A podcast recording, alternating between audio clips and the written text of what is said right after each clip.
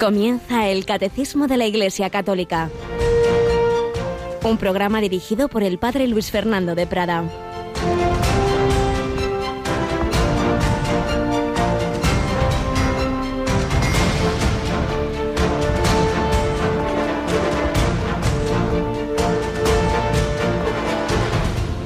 José, hijo de David, no temas acoger a María tu mujer, porque la criatura que hay en ella viene del Espíritu Santo. Dará a luz un hijo y tú le pondrás por nombre Jesús, porque él salvará a su pueblo de sus pecados. Alabado sean Jesús, María y José, tres nombres que acabo de mencionar en estos versículos que he leído del Evangelio que se proclama en la Santa Misa de este 18 de diciembre, en esta semana de Adviento, donde José el pobre estaba ahí pasándolo mal sin saber qué hacer ante el embarazo de María y el ángel le dice estas palabras, José, hijo de David. A través de él venía esa descendencia del rey David. Se había anunciado que el Mesías sería hijo de David. Sí, en una familia muy venida a menos, pero era José, hijo de David, en la humildad y la pobreza, pero se cumplía la promesa, no temas acoger a María tu mujer. Y esto nos lo dice el Señor a nosotros. No tengas miedo de acoger a la Virgen María. Llévatela a casa, llévala en tu corazón, como años después se la llevaría San Juan. La acogió entre sus cosas. No temas acoger a María. Y acogiendo a María te llevas a Jesús, porque la criatura que hay en ella viene del Espíritu Santo. Y tú le pondrás por nombre Jesús. Yahvé salva. Dios salva. Solo Dios es capaz de salvarnos de nuestras esclavitudes, de nuestras heridas, de nuestro pecado fundamental que es el egocentrismo, el egoísmo, yo, yo, yo, yo y todo en función de mí, los demás, mi familia, en el trabajo, todo el mundo, hasta Dios. Y si Dios no me da lo que yo quiero, me enfado con Dios, porque todo tiene que ser a mi medida. Es el egoísmo, es la soberbia, el hombre que se hace centro del mundo personalmente y colectivamente. Esta humanidad que cree que porque se voten las cosas en una mayoría, pues va a poder ir contra la ley de Dios. Yahvé salva. Solo Jesucristo es capaz de salvarnos porque las heridas son demasiado profundas para que nosotros nos curemos a nosotros mismos. Necesitamos a Emmanuel, Dios con nosotros.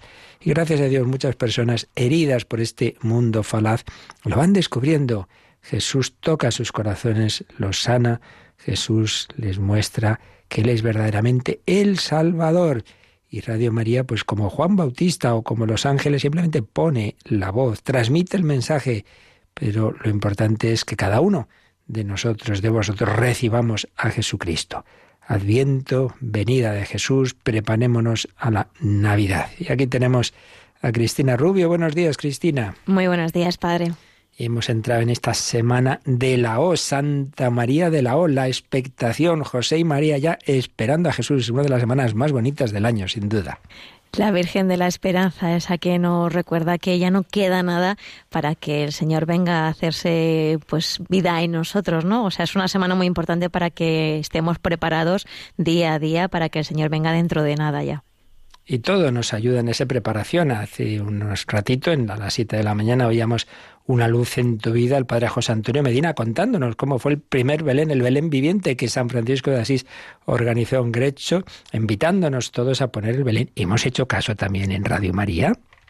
Claro que sí, ya lo tenemos puesto como se debe hacer esperando a que venga el niño Jesús, pero sí nos hemos puesto manos a la obra y ya tenemos la radio preparadísima para esperar al niño.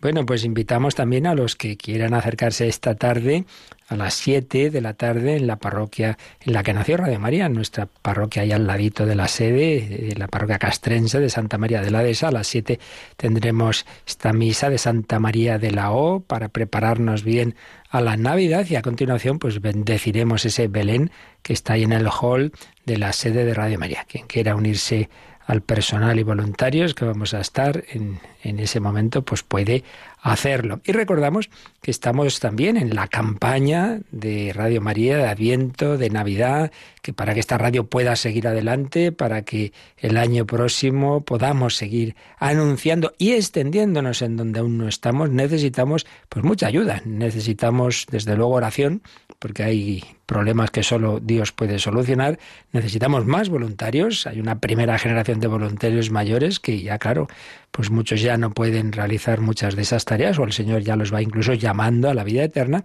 y necesitamos el donativo, puesto que esta radio se mantiene así, no con publicidad. Y precisamente este tiempo, pues, eh, de regalos y de encargos a los Reyes Magos, pues recordamos que tenemos una gran cantidad ya de, de material, de audios, de discos, de CDs, de DVDs extraordinarios, la verdad, de muchísima calidad y que vale la pena pues para, para ti mismo o para un regalo. Eh, está, podéis ver el catálogo de todo lo que vamos recopilando en nuestros discos, pues en, en la página web de Radio María, radiomaria.es, la pestaña programación, ahí veréis en pedidos de programas el catálogo. Vamos a oír una cuña que hace ya algún tiempo preparábamos para este tiempo donde se recuerda algunos de esos discos que podéis pedir pues a través de la web y luego ya a partir de las 9 de la mañana en ese número de teléfono que tanto estamos recordando en estos días. Escuchamos este mensaje.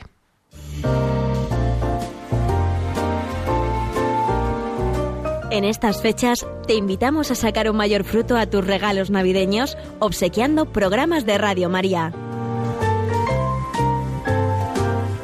Yo voy a regalar el CD especial que nos está ayudando a vivir el Adviento. Yo voy a pedir a los Reyes Magos los CDs con cuentos y vidas de santos para niños. Y yo quiero regalar a mi madre el disco especial sobre la devoción a la Virgen y el dedicado al Rosario. Y no olvides el regalo por excelencia, el pack especial con las catequesis de Monseñor José Ignacio Monilla sobre el Catecismo de la Iglesia Católica, recogidas en 11 DVDs y presentadas en un cuidado estuche con la fotografía dedicada por el obispo de San Sebastián a los oyentes de Radio María. Esta Navidad regala Radio María. Pues sí, regalos provechosos, formativos, apostólicos. Ese pack han salido yo creo que más de 4.000 o 5.000 ejemplares desde que se preparó, gracias al trabajo ímprobo de un voluntario, esa recopilación de las catequesis de Monseñor Monilla, pero tantos otros discos que hemos ido haciendo. Y recordábamos ayer Paz y Alegría 1, un, disco, un me parece que es, es Cristina CD o es DVD el, primero en la recopilación de, de conferencias y de. Lo tengo que mirar y ahora mismo lo digo porque no lo sé yo tampoco seguro. pues en ese primero era una serie de programas sobre la, la esperanza, la alegría, la tristeza, la depresión. Es un CD es un CD, un CD, y el segundo CD que ayer mismo anunciábamos, o anteayer, ese es el librito que se titula también Paz y Alegría, de un jesuita, padre Germán Fox, que hace ya mucho que falleció, pero que es un libro que ha hecho un bien inmenso y que ahora mismo no está editado en español, la última edición, pues que sepamos, desapareció la editorial, y entonces lo hemos, lo hemos grabado y vale la pena pues también escucharlo. Pues como esto, pues muchos discos que te pueden ayudar en cualquier momento y que puede ser un regalo magnífico. A partir de las nueve, recordad, estamos en campaña, necesitamos la ayuda de todos, decírselo a todos. Radio María necesita tu ayuda, que nadie se quede en ser mero oyente pasivo, sino que todos pongamos el granito de arena en la web de Radio María, radiomaria.es o en el 91 822 8010. Esperamos vuestras llamadas, vuestras ayudas, vuestros donativos o los encargos de estos discos. Y bueno, pues vamos adelante. Estábamos, ayer empezado a leer un artículo que hace también bastantes años escribió, el hombre que escribía también, aquel sacerdote y periodista y literato, José Luis Martín Descalzo, y estamos resumiendo un artículo que escribió para otra Navidad, pero que nos sirve ahora pregón para una Navidad sin miedos. Pues seguimos escuchando como nos invitaba a prepararnos a la Navidad.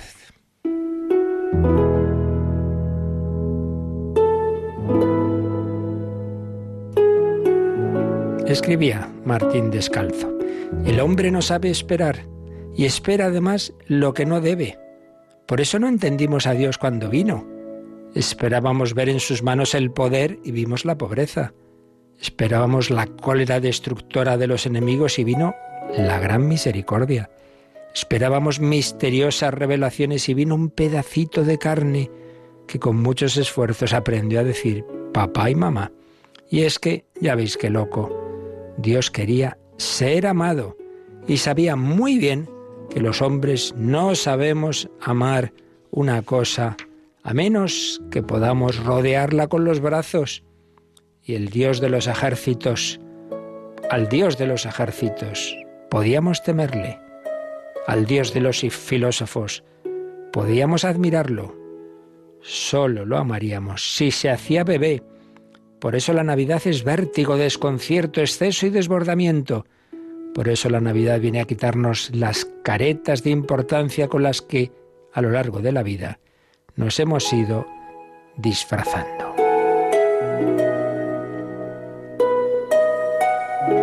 Sí, viene a derretir los kilos de sebo y grasa con los que fuimos embadurnando y amortajando nuestra infancia, porque, aleluya, aleluya, la infancia es inmortal al niño que fuimos puede arrinconársele, amordazársele, cloroformizársele, pero no matarlo. Y el niño que hemos sido está aún ahí, dentro de nosotros, encerrado entre nuestros títulos y tarjetas de crédito, amordazado por nuestra experiencia, pero vivo. No se resigna a morir, grita, patalea dentro de nosotros. Las esquirlas de amor que aún a veces nos salen del alma, son esos gritos y esos pataleos. Dostoyevsky decía que el hombre que guarda muchos recuerdos de la infancia, ese está salvado para siempre. Y así es como nosotros estamos salvados en la medida en que la Navidad pueda resucitar al chiquillo que fuimos. Estos son días para descubrir cuán locos estamos, para aprender que la experiencia es solo una señora que nos da un peine cuando ya estamos calvos y que es mucho mejor un pelo despeinado que un peine, que un peine sin por qué ni para qué. Días para descubrir que el agua vale más que los cheques, que un poeta es más útil que un político, que un niño es más importante que un emperador, que la fe es la mejor lotería, que un brasero y amor en torno a él debería cotizarse altísimo en bolsa.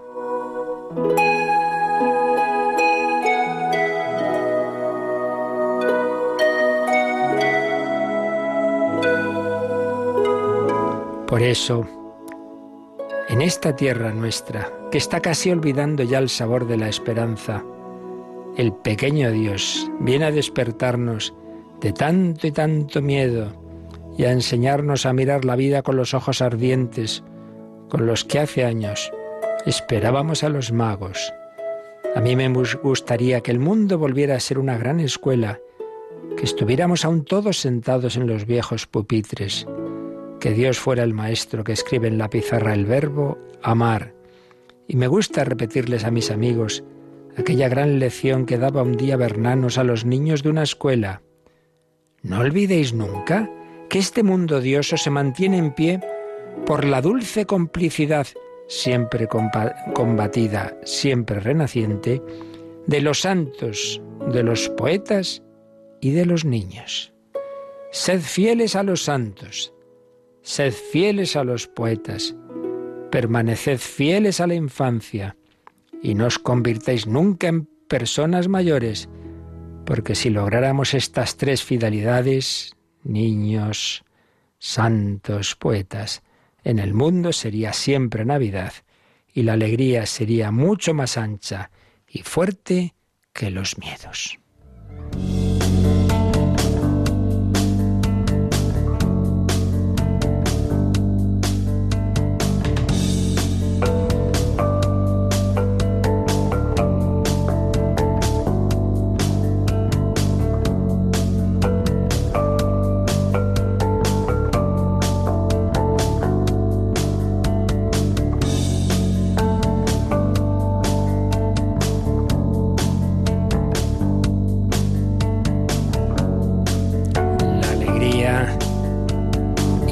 Esperanza, alegría y esperanza, cada cristiano no le quita al verdadero cristiano, no se la quita a nadie, ni el dolor, la enfermedad, ni la muerte.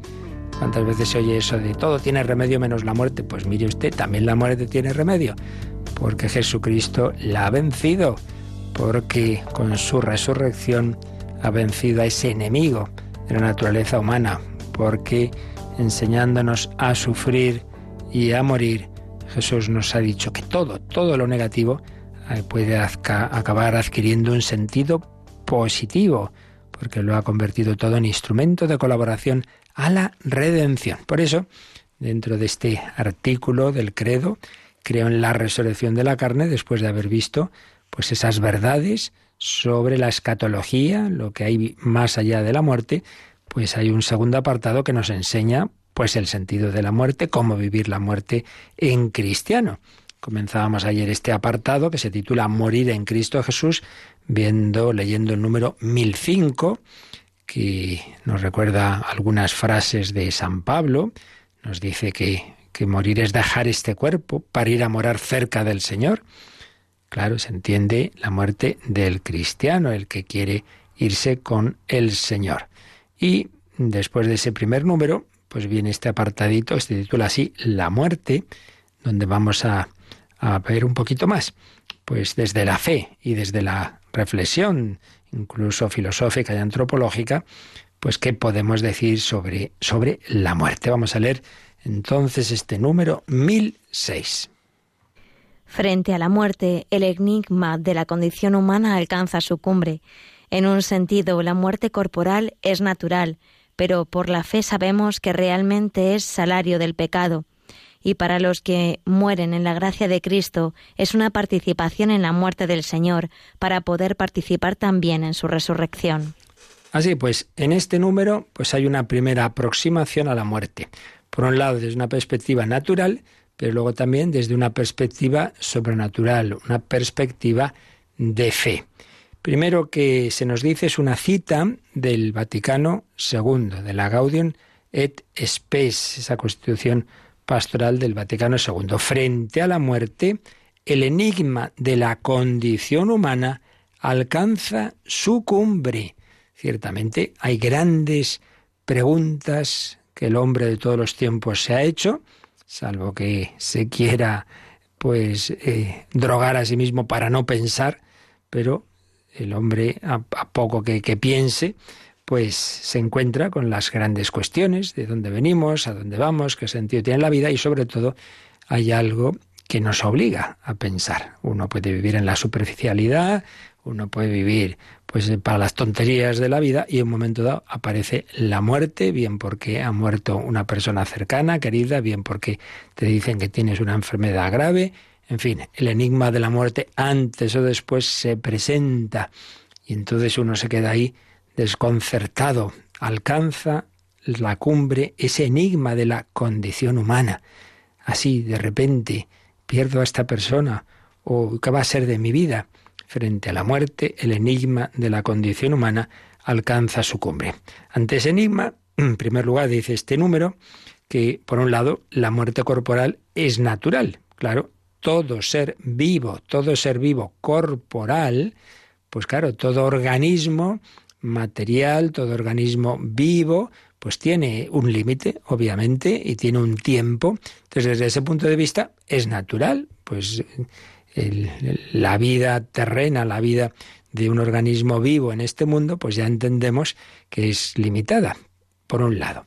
Pero por otro lado dice, por la fe sabemos que realmente es salario del pecado. Es una expresión de San Pablo en su carta a los romanos, Romanos 6:23. Entonces, ¿qué es natural? ¿No es natural? Pues es natural, pero Dios al hombre lo creó en esa cercanía con él, en esa intimidad con él. Esto ya lo vimos en su momento, cuando hablamos de la creación del hombre hace mucho. Ese estado primero de la creación del hombre, ese estado de amistad que llamamos del paraíso original, entonces el hombre estaba en la amistad con Dios y incluía ese estado pues un regalo, un privilegio, y es que si el hombre se hubiera mantenido en esa cercanía a Dios, pues desarrollando, madurando aquí un tiempo de vida, acabado esa, esa vida, hubiera sido, digamos, transformado, pasaría directamente al estado cara a cara con Dios sin pasar por la muerte. Era, digamos, un, regalo, un privilegio, una exención de algo natural. Una vez que el hombre pues no se mantiene en esa cercanía con Dios que es la vida, pues pierde, pierde la consecuencia Mm, en el cuerpo de esa vida divina. Y entonces se produce lo que es natural. Pues igual que, que los animales pues a su alrededor pues tenían el tiempo limitado, también el hombre va a morir, que hubiera podido no morir. Entonces, es verdad las dos cosas. Por un lado, que es algo propio de un organismo eh, vivo en esta tierra, un organismo que tiene un, cuerpo limitado, pero también es consecuencia del pecado porque hubiera mm, tenía ese regalo o ese privilegio de Dios de no haber tenido que pasar por la muerte, lo cual, por cierto, esperamos para esa última generación que exista cuando vuelva Jesús. Esos, nos lo dice San Pablo en varios lugares, no, no pasarán por la muerte. Por eso tenemos más de una vez llega esa pregunta. ¿Qué significa que decimos en el credo que Jesús vendrá a juzgar a vivos y muertos? Bueno, pues que los que estén vivos entonces no van a morir. Directamente son transformados, son revestidos de la condición del cuerpo que ya no está sujeto a las condiciones de, de aquí, espacio-temporales. Bueno, entonces, por un lado, la muerte es algo natural, pero por otro lado, históricamente tal como Dios creó al hombre, es consecuencia del pecado, es salario del pecado. Y es que ciertamente cómo nos engaña el maligno, cómo engañó a los primeros hombres y cómo nos engaña una y otra vez, una y otra vez nos promete la felicidad, nos promete la vida, y antes o después, y esto no son teorías, uno lo ve pues constantemente y hablando con unas personas y con otras, hay aquello que hice, pero me pesa siempre cómo me equivoqué, cómo me cargué mi matrimonio, cómo me cargué mi familia, cómo me pesa aquel aborto, cómo me pesa aquello que hice, aquella, aquella jugada que le hice, aquella, que se, aquella amistad que se rompió. La muerte, la muerte es consecuencia del pecado. Ahora bien, no es la última palabra, porque también nos dice el catecismo que el Hijo de Dios, haciéndose hombre, quiso participar también de nuestra muerte para enseñarnos a sufrir y a morir y vencerla con su resurrección. Por eso, lo último que nos dice este número 1006 es que para los que mueren en la gracia de Cristo, su muerte es una participación en la muerte del Señor, para poder participar también en su resurrección. Así pues, ya veis, tres, tres pasos. Uno, en principio es algo natural. Pues la persona que no tiene fe dirá, bueno, pues claro, pues se mueren los leones y no morimos nosotros. Bueno, pues es natural desde esa perspectiva. Segundo, es natural, pero también es verdad que Dios nos la hubiera quitado. Y sin embargo, pues por no mantenernos en esa amistad con Él, entra la muerte en el mundo. Sí, pero tercero, el Hijo de Dios hecho hombre, Dios nos ama tanto que ha querido incluso compartir pues lo propio de la criatura, el dolor y la muerte, para vencerlo desde dentro, no desde lo alto, simplemente, bueno, pues ala, os perdono.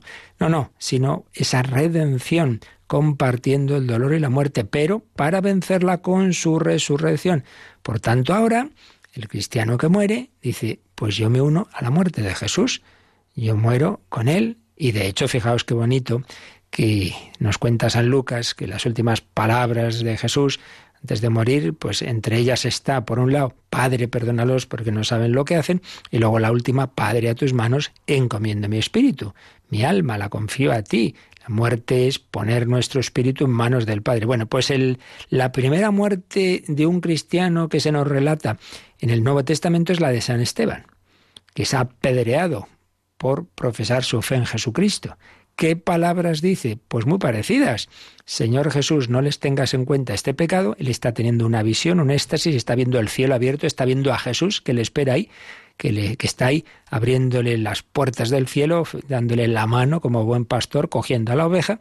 Señor Jesús, no les tengas en cuenta este pecado y Señor Jesús recibe mi espíritu. Lo que Jesús le había dicho al Padre, Padre, perdónalos, Padre, a tus manos de mi espíritu. Esteban se lo dice a Jesús. Por eso, fijaos, en, en, pleno tiempo de Navidad, el 25 de diciembre celebramos el nacimiento de Jesús y el 26 de diciembre celebramos a San Esteban. Y alguien dice, pero hombre, no pega, no pega con el nacimiento del niño Jesús al día siguiente un mártir aquí de color rojo de repente, ayer blanco, nacimiento todo bonito, la Navidad y ahora una muerte. Oiga, pega totalmente, porque precisamente el Hijo de Dios nace en este mundo, en este mundo de dolor, nace es perseguido por Herodes, pero para enseñarnos que nuestra vida está llamada a vivir eternamente, a prolongarse de otra manera mucho más bonita. Y la muerte de Esteban y la muerte del cristiano es nacer a la eternidad, nacer a la eternidad Por tanto, claro que pega. Nos dice que lo más doloroso, la muerte que puede ocurrir de un ser querido tuyo en plena Navidad, Tranquilo, tranquilo. Y desde luego un servidor ya ha visto muchas en ese tiempo navideño y, no, no, no, no, es nada negativo, al revés. Hombre, nos duele al corazón, eso es otro tema, la sensibilidad. Jesús también lloró ante Lázaro, pero desde la fe sabemos que precisamente ese nacimiento de Cristo, esa vida que va a llevar entre nosotros, esa muerte tan dolorosa, nos abre la puerta a la vida eterna. Por eso ese enigma de la muerte adquiere un sentido de esperanza. Es participación de la muerte de Jesús, amando y perdonando para poder participar también en su resurrección. Vamos a darle otra vueltecita a este número, vamos a profundizar en lo que nos dice y vamos a retomar esa primera frase que dice que la muerte pues es donde alcanza su cima el enigma de la condición humana, el enigma de la condición humana.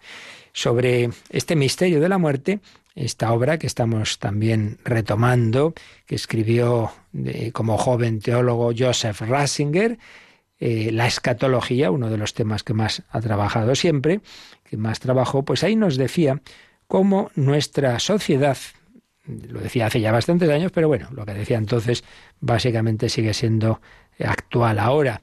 En nuestra sociedad la relación eh, respecto de la muerte es contradictoria. Por un lado es tabú, es tabú, ciertamente, algo inoportuno, que se debe mantener oculto. Pero por otra parte, también se da una exhibición de la muerte, que representa una correspondencia a la destrucción de todo pudor en los demás terrenos de la vida. Pues es verdad, las dos cosas. Por un lado, no se habla de la muerte, se evita el nombre.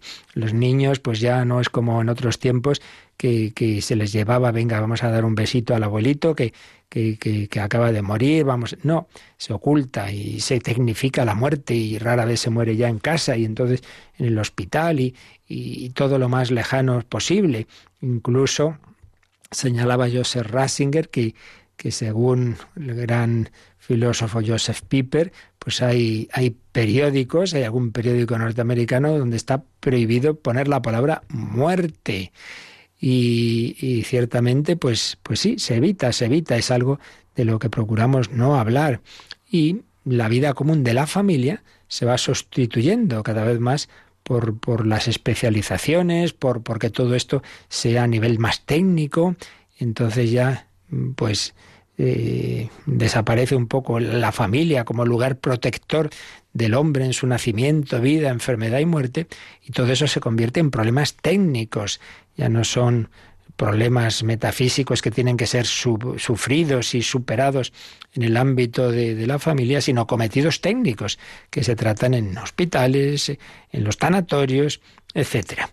Pero por otro lado, pues está esa otra evolución de la banalización materialista de la muerte.